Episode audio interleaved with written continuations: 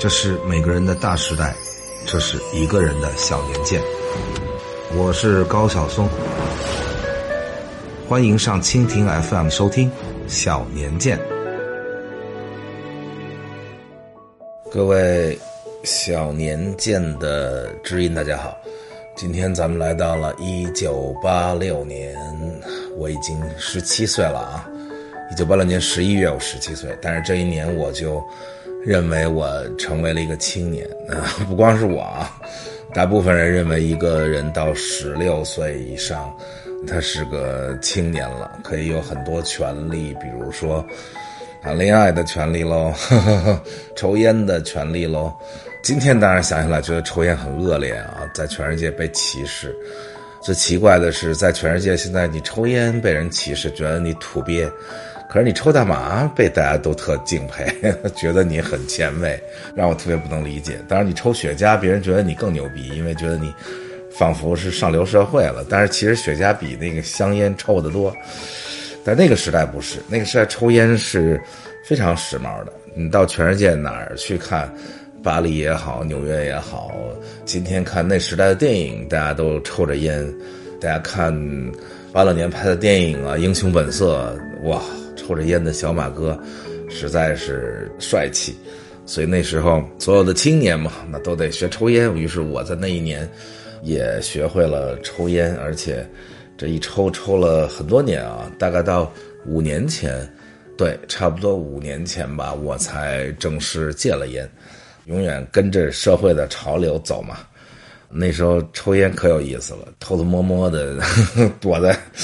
院里楼下，然后。大家一起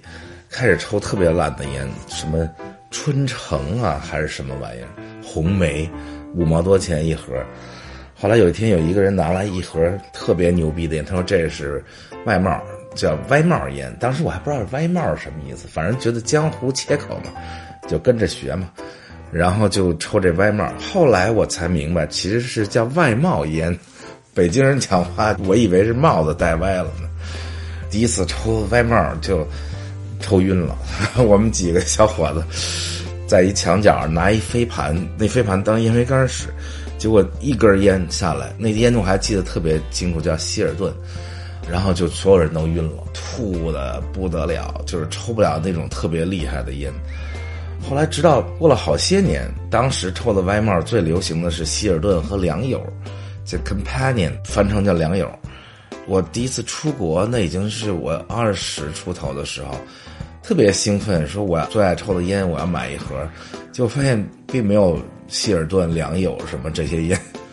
后来才发现那些烟都是那个时候改革开放刚开始，很多香港人弄了很多牌子，当时大家都以为是国际大品牌啊，其实都是香港人做的，并没有真的在西方出现。当然很多牌子也是啊，什么真维斯啦，什么。各种当时我记得很多牌，大家都说哟，这国际大品牌。后来也是出国发现，嗯，并没有发现这个品牌在哪里。总而言之，学会了抽烟，然后谈了一个恋爱，但是这个恋爱是跨年谈的，所以我们可以把它放到一九八七年去聊，因为是谈了一个冬天的。恋爱结束在一九八七年的年初，特别有意思的故事，咱们下周给大家聊这个啊。八六年有一个有意思的小事儿，就是我在四中上学，那时候大家住校嘛，因为我们那时候都是工地，之前就讲了，从我八二年进四中到八八年走，正好是八二年底可能开始施工到我们。八八年毕业的时候全盖好，所以我们六年都在四中的这工地里生活，大概没有拆掉的建筑就只有一个最老最老百年的，可能一个校长室和一个门楼。那门楼上有俩，一边一个小炮楼，中间是郭沫若同志写的“北京四中”四个字。然后那小炮楼是我们打牌的地方，就一放学就爬到那小炮楼里躲在里边打什么牌，升级还是什么之类的。总之，我们的宿舍就到处搬。一会儿在原来的教学楼里，很大的那种教室啊，一个教室大概睡二十多个人。后来又搬到操场北边的，原来是食堂，后来又变成宿舍。总之，到处乱跑。结果那一年呢，冬天我们班的女生宿舍发生了煤气中毒事件。那个时候四中很落后啊，到新的教学楼落成了才有暖气，之前没有暖气，大家全都用炉子。那个时候每天有两个值日生，还到值日的时候就六点就得起床，因为六点半就得到学校去生炉子。我还记得我第一次生炉子，我天，搞得烟熏火燎，弄得我呛得满脸黑，然后还看不见。由于眼睛被呛了，手乱摸，一下摸到那个刚着火的炉子，把我手也给烫了。但是那个炉子就很容易煤气中毒。我曾经初中的时候就煤气中毒，我是我在我一个初中同学。我还记得他名字叫杜思阳，然后他们家住在平房里，因为我们家是有暖气的。但是我第一次到一个人家家里生炉子，然后我在那儿跟他爸聊天，特别逗，聊历史也不是什么，聊美了。煤气中毒是当时在里面感觉不到的，要走出来风一吹才感觉到。我走出他们家风一吹，嗯，直接晕倒在地，后来吐了半天，就是一氧化碳中毒。就那天是我们班女生。那炉子也不怎么没生好，漏了，可能是一氧化碳没有任何视觉啊，闻能闻出一点但是看是看不见的。结果女生就煤气中毒了，有一个女生就爬了出来，来求救说：“哎呀，我们这宿舍煤气中毒。”结果我们特别兴奋，你知道，全体男生这个冲进女生宿舍这种事儿，简直，哈 哈其实都在一层楼里，然后大家就赶快穿衣服爬起来冲向女生宿舍。结果冲到女生宿舍的时候，特别失望。因为我们当时才高一，我想想高一还是高二，总而言之，高三的师兄们率先把这个好事儿给占领了。他们已经率先冲进了我们班的女生宿舍啊，把我们班女生一个一个给抱出来了。这个简直当时看啊，心里那个说不出来的五味杂陈。说我们班女生怎么被高三男生一个一个给抱出来了？大冬天都穿一小睡衣什么之类的，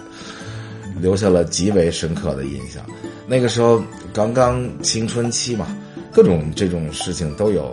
非常深的印象。包括我们班去十渡玩儿十渡就是一条河，就是拒马河，然后每一个渡就是那浅滩，就是那渡，然后上面有个桥，一个渡就是一个桥。在六渡也不是哪儿，然后我们班就涉水过河的时候，我牵着我们班的一个女生，其实就是我同桌，但是那个时候同桌。是很奇怪，因为到冬天的时候都三个人一排，因为中间只有一个炉子，所以全班围着那个炉子坐，就不能一排排坐，等于围成一个圈儿。所以那时候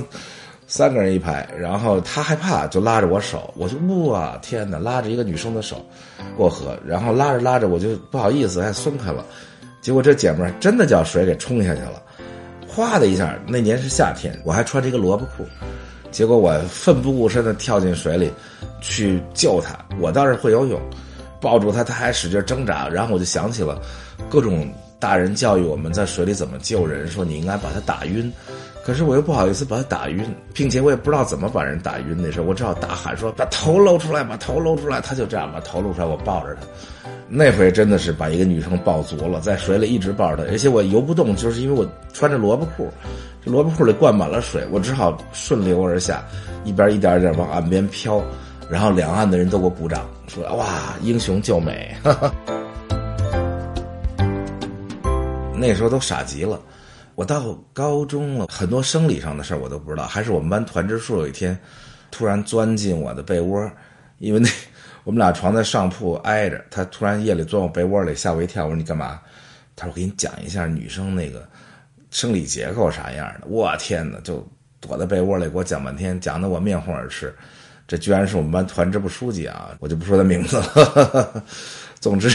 我是比较傻的那个，傻到一个什么事儿呢？就是我的另一个同桌，因为高中时候老一会儿夏天一会儿冬天，同桌老换，所以就没有同桌你那种感情了。那是初中的感情。有一天上晚自习的时候，突然特别惊慌的就跑了，跑回宿舍去了。然后我就看到他那椅子上有血，我大喊了一声，在班里说：“啊，那某某某哦，他是俩字他某某流血了。”全班就看着我，然后我们班班长是个女生，就过来使劲瞪着我。我还不明白怎么回事，我说是他流血了，怎么了？赶紧找医生看看。我居然连这都不知道，然后在我们班女班长的强烈的这个鄙视下才闭嘴。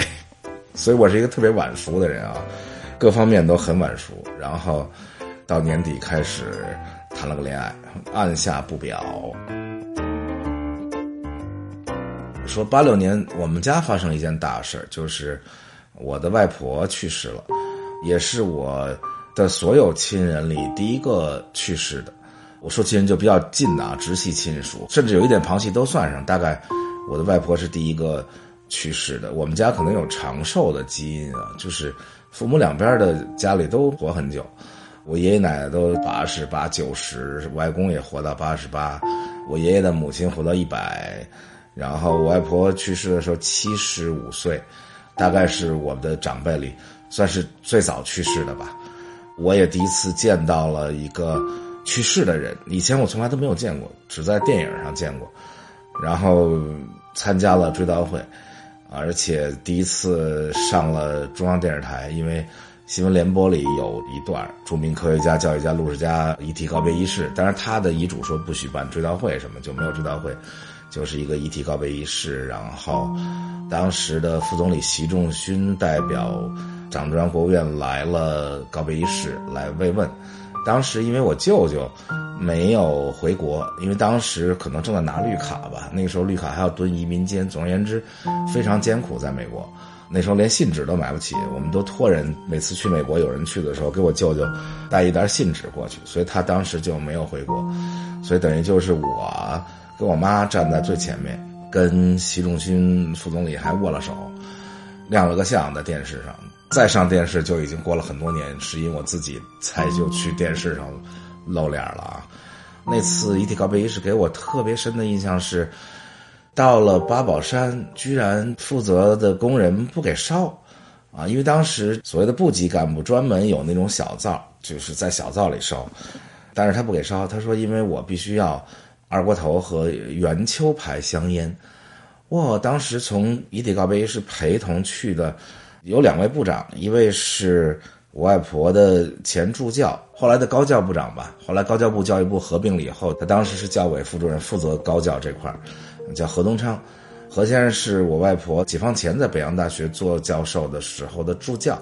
当然他是地下党员啊。我外婆后来知道他是地下党员，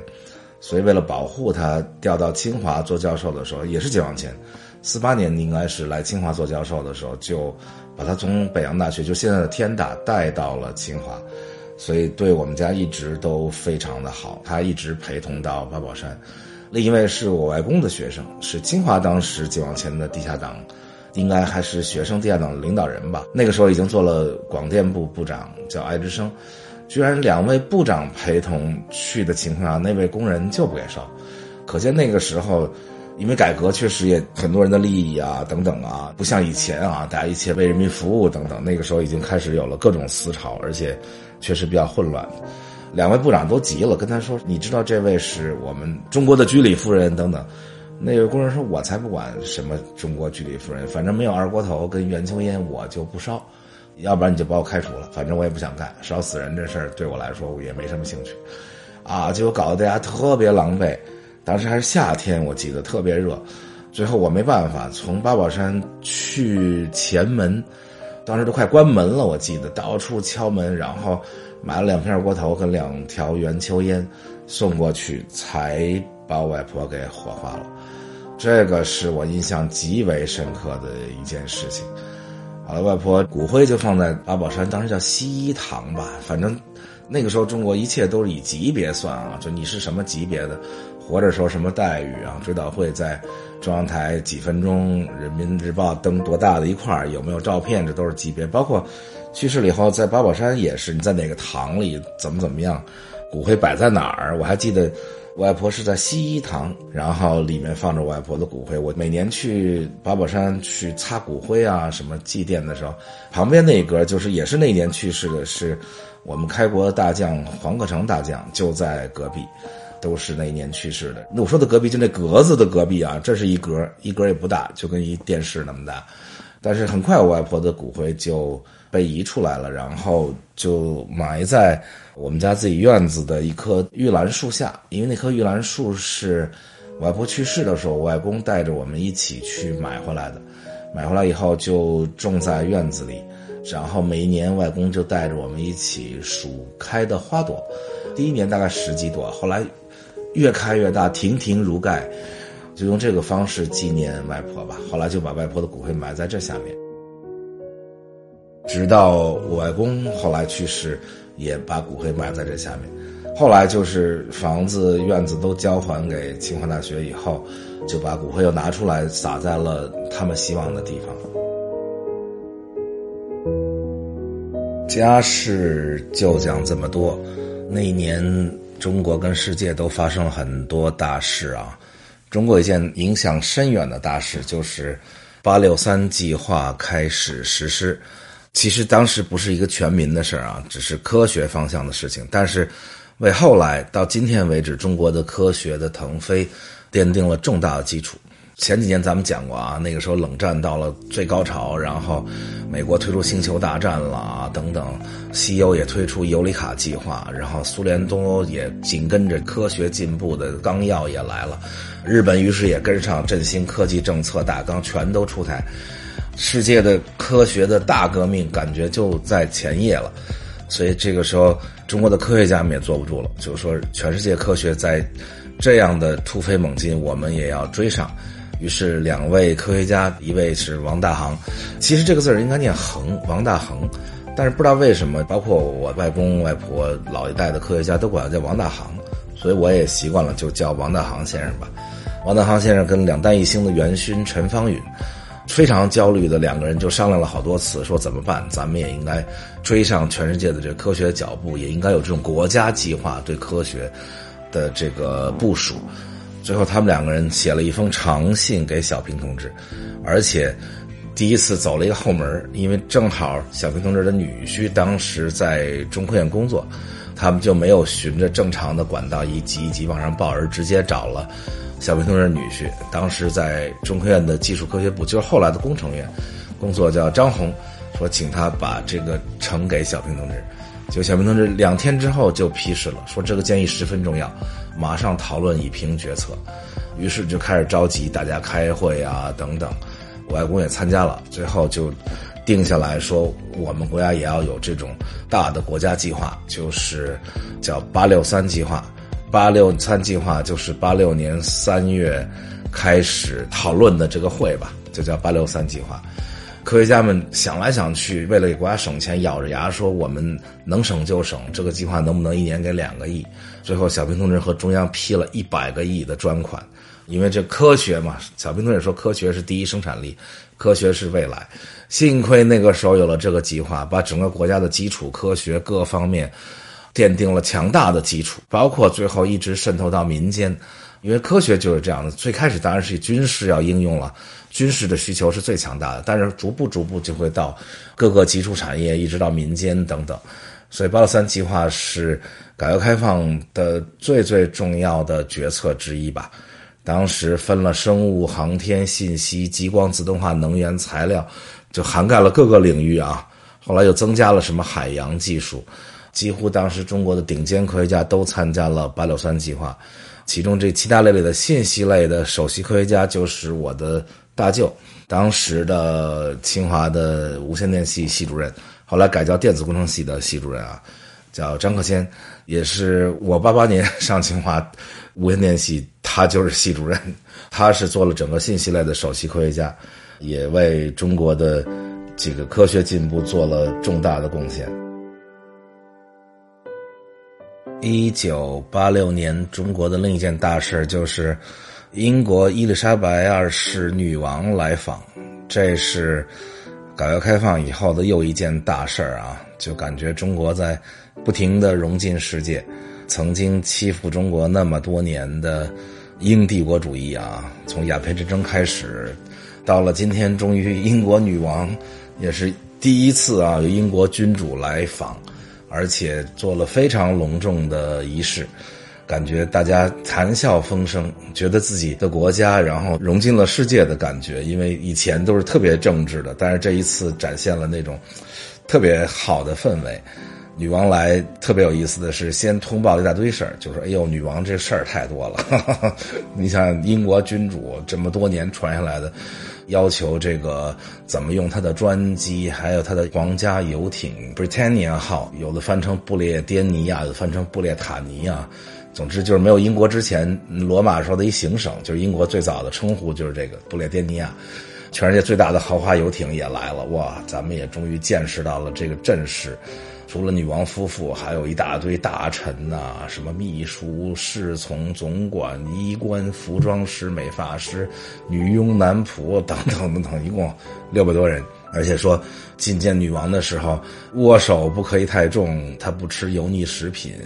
因为女王身材很矮，所以献花不能献太高的花等等等等，不接受商业公司馈赠的礼品，省得被人宣传当广告等等吧。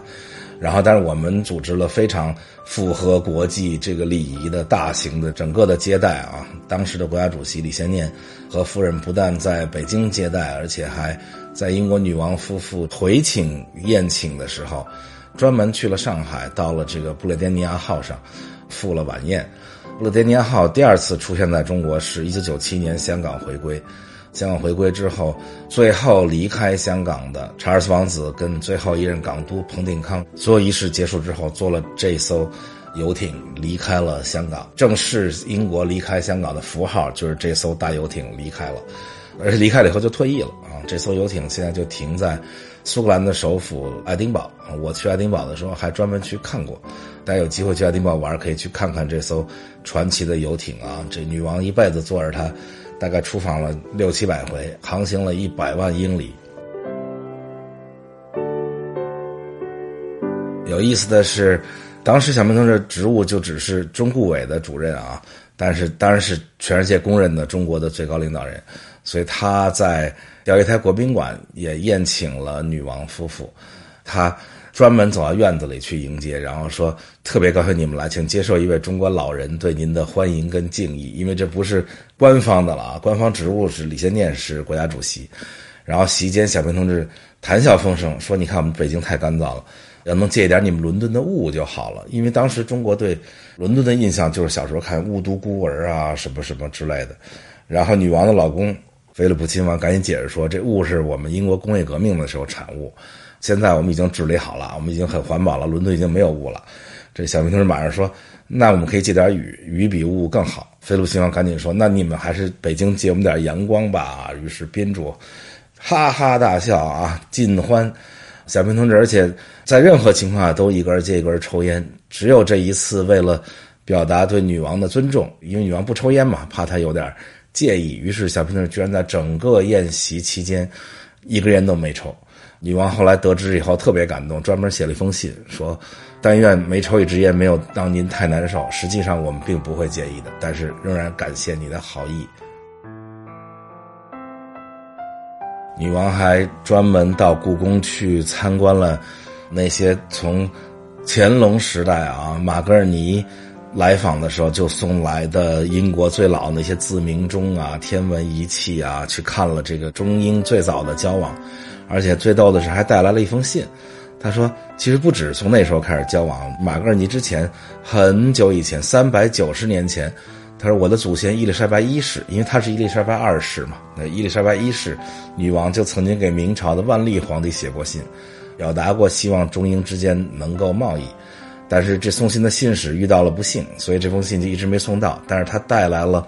那封信的复制件，专门当做礼物送过来。”然后还开玩笑说，幸亏一六零二年以来，一六零二年就是那封信送来的时候啊，说邮政事业已经有极大的进步，我们今天把这封信平安送到了。这些事情的发生，不光是女王来访啊，那一年帕瓦罗蒂来到了中国，不但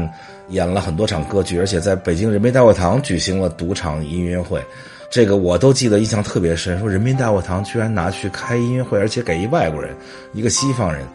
非常震撼，但是在中国，帕罗蒂于是也成了那个蜚声中国的，好像当时西方最著名的歌唱家。不过确实也是啊，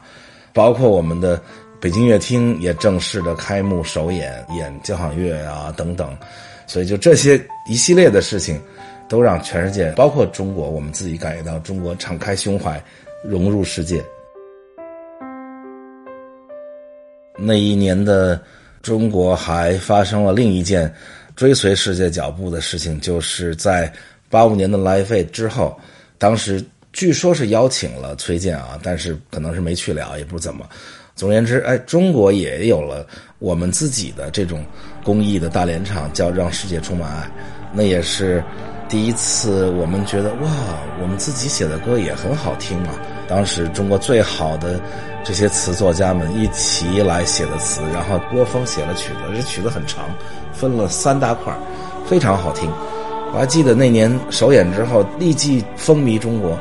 我们那年秋天中秋节的时候，初中同学聚会去了北海，然后那个时候男生女生都有一年没见面了嘛，还挺羞涩的开始。后来大家说我们来唱《让世界充满爱》吧，于是女生先唱什么“轻轻地握着你的手”，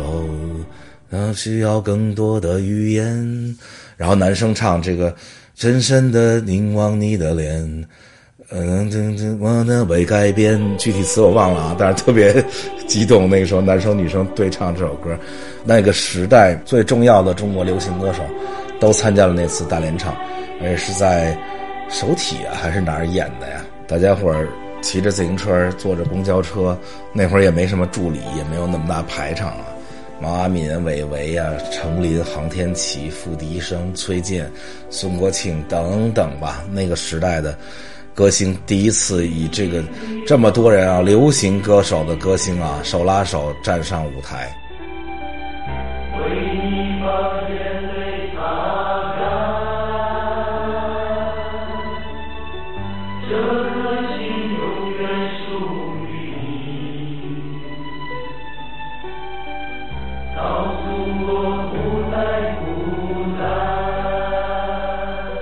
那一年不光是。我们这边台湾也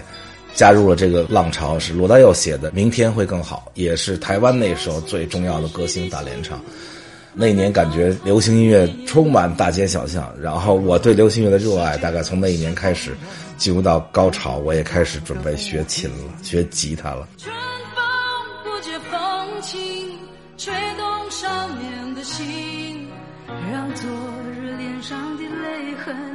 随季风干了。那一年的世界其实不是很幸运的一年啊，发生了两次载入史册的大灾难。一次就是美国的挑战者号航天飞机升空以后爆炸，当时所有人在电视上看着那个情景，我印象极为深刻。下面的人正在欢呼，我们还在看电视，而且它不是升到很久之后爆炸，那时候看不见了啊。如果只有雷达能看见，那可能还没有那么。悲怆，那是刚升起来大概一分多钟，就在脑瓜顶上爆炸了，爆炸成两大团，然后落下无数的碎片。当时我还记得有一个教师在上面，是一位女教师，叫麦考利夫，她的学生们都停课在那儿看她升空，因为他是第一名，不是专业的航天员，也是人类历史上第一名去到宇宙的普通公民。当然，经过很多训练啊，所有人眼看着那个直播，第一次有一位普通老百姓去到宇宙里，结果爆炸了，他和其他六位宇航员都牺牲了，那是为人类探索太空牺牲的吧。另一个重大的灾难就是切尔诺贝利核电站发生大爆炸跟泄露，而且那是人类历史上最惨痛的。核泄漏事故，当时死去的人虽然只有三十人，但是因为辐射，最后七年后一共有七千多人死亡，二十年里又有五万五千的抢险者丧生，三十多万人因为患辐射病死去，总共死亡的人数比广岛长崎的原子弹爆炸还要多，因为那是大片的污染。而且当时救援的技术又不够好，但是又强行的进去，有五十多万人奔赴切尔诺贝利事故现场去救援，所以他们后来有一个名字叫“清理人”。这清理人最终百分之二十都在二零零五年前去世了。其实他们跟那些航天员一样，也都是人类在探索未来、探索科学技术的路上牺牲的这些人。到现在，切尔诺贝利核电站就快成了一个旅游点，就是完全是一片死城。当时的周围的两个城市，一个当然就是切尔诺贝利，还有一个叫普里皮亚季，也彻底成了无人的城市。到现在，从空中看都是一片荒凉，长满了各种奇怪的植物和动物。到现在倒是变成一个旅游点，很多年轻人到那儿去探险、去旅游。但是还是严格得穿上那些衣服啊等等，因为这个辐射导致那个地方大概要两万年才能恢复起来。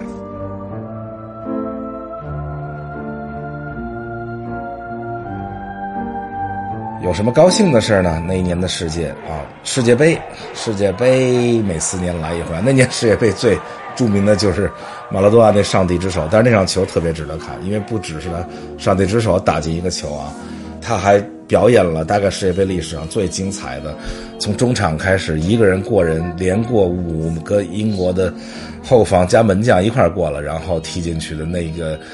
可能到今天为止都。没有再重现过的那么经典的进球画面，那是一场极为精彩的比赛。尤其是英国跟阿根廷，大家想想，八二年这个马岛战争刚结束，所以八六年两队相见是仇人相见，分外眼红。马拉多纳后来说说比赛前采访，我们都说足球和政治无关，其实那是谎言。我们满脑子都是马岛战争去报仇。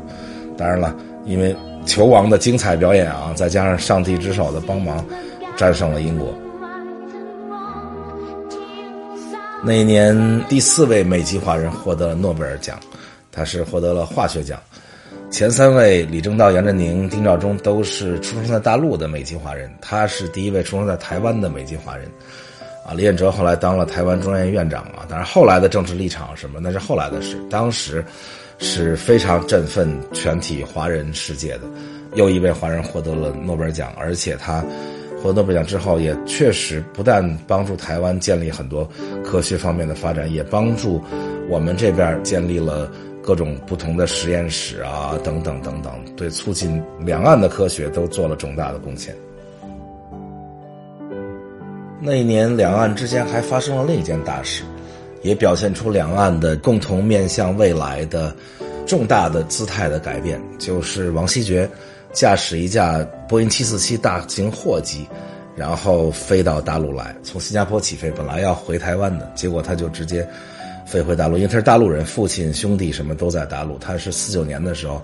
十八岁跟着空军幼校迁台，但是他非常想回大陆，于是就驾机回来。